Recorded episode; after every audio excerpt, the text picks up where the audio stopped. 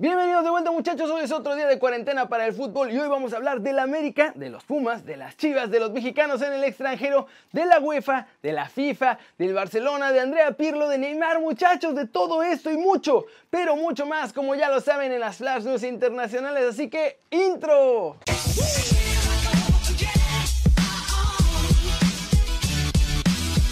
Arranquemos con la nota One Fútbol del día y es sobre dinero, dinero, dinero, aprende algo dinero, porque ya comenzaron los recortes salariales en la liga de todos nosotros. Y es que los Pumas de la UNAM han hecho oficial que reducirán los sueldos de toda la plantilla de jugadores en todas sus categorías. En realidad solo les van a congelar un porcentaje de su salario y en teoría se los van a pagar después en cómodas mensualidades. Los porcentajes van a variar para cada jugador. Los que menos ganan tendrán menos dinero congelado y las figuras serán los que verán recortes mucho más fuertes. Eso sí, a cada jugador se le dejó claro que recibirán todo el dinero diferido una vez que acabe toda la contingencia y la situación económica se restablezca. Eso sí, no hay fecha específica para esto. Otro club que comenzó fue Pachuca. El caso de los Tuzos es un poco diferente porque solo la plantilla del primer equipo, junto con su cuerpo técnico y los directivos del club, van a congelar parte de sus salarios. Con esto lo que van a hacer es pagar el 100% a los empleados del club, así como a todas las categorías juveniles, el equipo femenil también. No se reveló el porcentaje que congelarán, pero será uno importante con el que van a ayudar a todos los demás que ganan mucho menos dinero que los jugadores del primer equipo, para que así puedan mantener sus salarios íntegros en esta época de crisis. ¿Cómo la ven muchachos? Viene ahí Pachuca y todos sus jugadores que se pusieron a apoyar pues para que los empleados del club, que son los que realmente la están sufriendo, puedan seguir cobrando sus sueldos completos y no entren en crisis. Y recuerden que si quieren saber todo de la Liga MX, pueden bajar la app de OneFootball, muchachos, es gratis y el link está aquí abajo.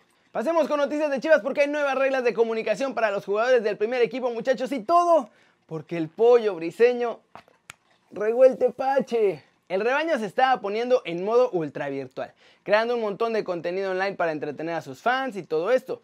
Entre esas cosas que estaban creando, también estaban transmisiones en vivo a través de Instagram con los jugadores. El problema es que la semana pasada el pollo briseño respondió una de las preguntas de los fans que decía que si se iba a bajar el sueldo y obviamente ya sabemos que nuestro chavo contestó que no. Todo esto desató la polémica entre los fans en varios medios de comunicación y además hizo enojar mucho a Ricardo Peláez. Es por eso que ahora el directivo de Chivas ha cancelado todas las interacciones en vivo de los jugadores. No hay más transmisiones o chats en tiempo real para ellos. Precisamente porque no quiere que le pase otro caso como el de Briseño. Fuera de esta prohibición, los jugadores todavía pueden publicar sus fotos y sus videos en los chats y también pueden hacer challenges en TikTok, en Instagram, en Twitter, en todas estas cosas, ¿verdad? Además, Richie se comprometió a crear muchos más contenidos con el departamento de comunicación de Chivas para que no le falte nada a los fans del rebaño.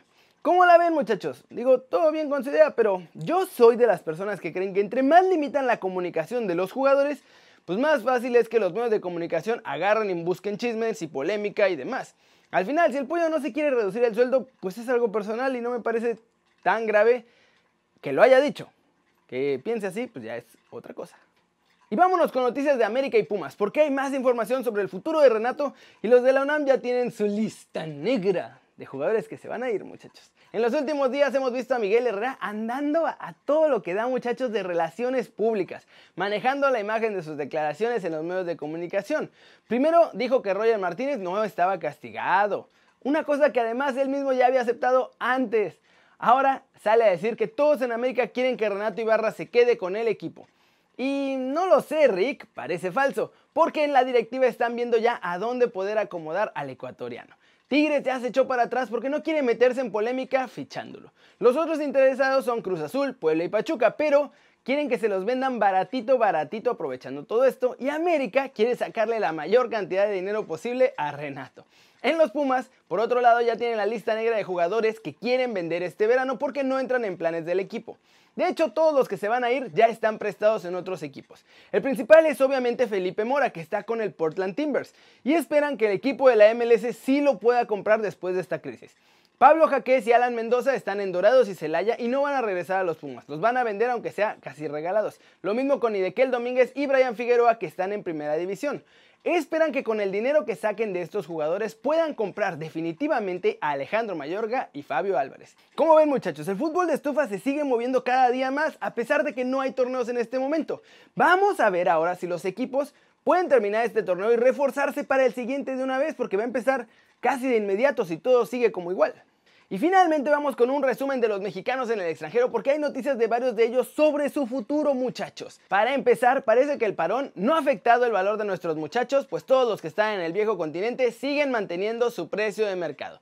Así que por ahora, casi todos ellos siguen saliendo caros y sus movimientos pues van a ser importantes en caso de que se den.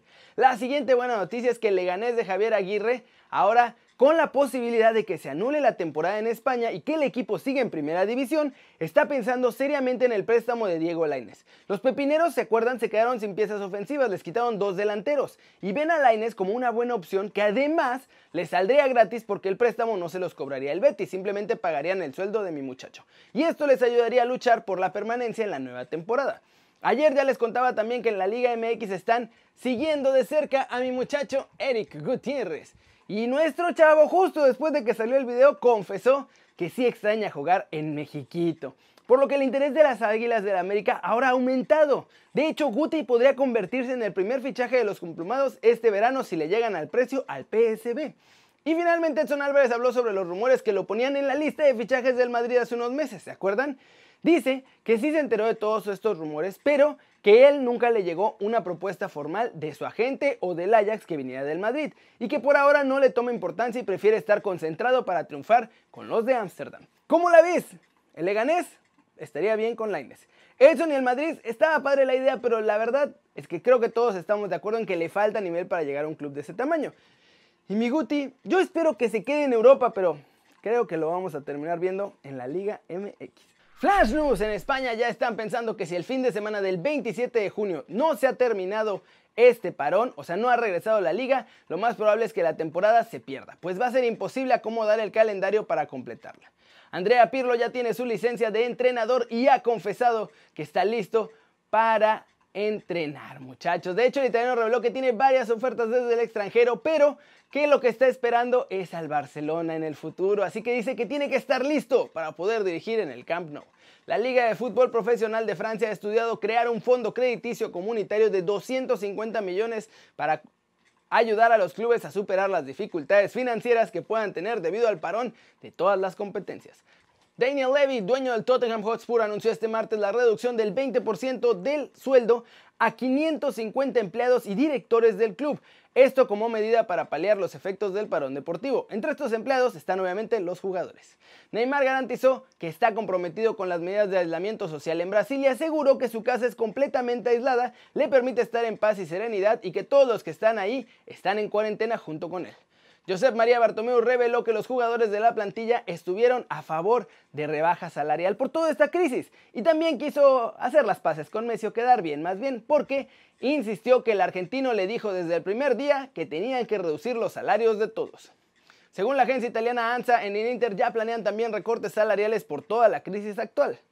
La Premier League tendría previsto volver a competirse en mayo, pero los jugadores todavía tienen cierto temor. De acuerdo con el Daily Mail, les preocupa enfermarse porque en caso de que esto pase, nada ni nadie los cubriría. Y terminemos el video de hoy hablando de la FIFA y el plan que tienen para salvar al fútbol. Pues ahora que está todo detenido, la única forma de reactivarlo va a ser con dinero, dinero, dinero, muchachos, mucho dinero. En la FIFA ya están calculando las pérdidas por patrocinios televisivos, entradas de estadios y ventas de marketing que están sufriendo los equipos, pues por toda esta situación. Por lo pronto, ya vimos que muchos clubes con el mundo, puta madre. Por lo pronto ya vemos que muchos clubes por el mundo están congelando o reduciendo los salarios de los jugadores. Pero parece que esto no va a ser suficiente para mantenerlos en caso de que la situación dure varios meses más, muchachos. Es por esto que la FIFA perfila un plan para dotar a los clubes de todo el mundo con un sostén económico, un colchoncito, por así decirlo, que les permita salvarse de la crisis.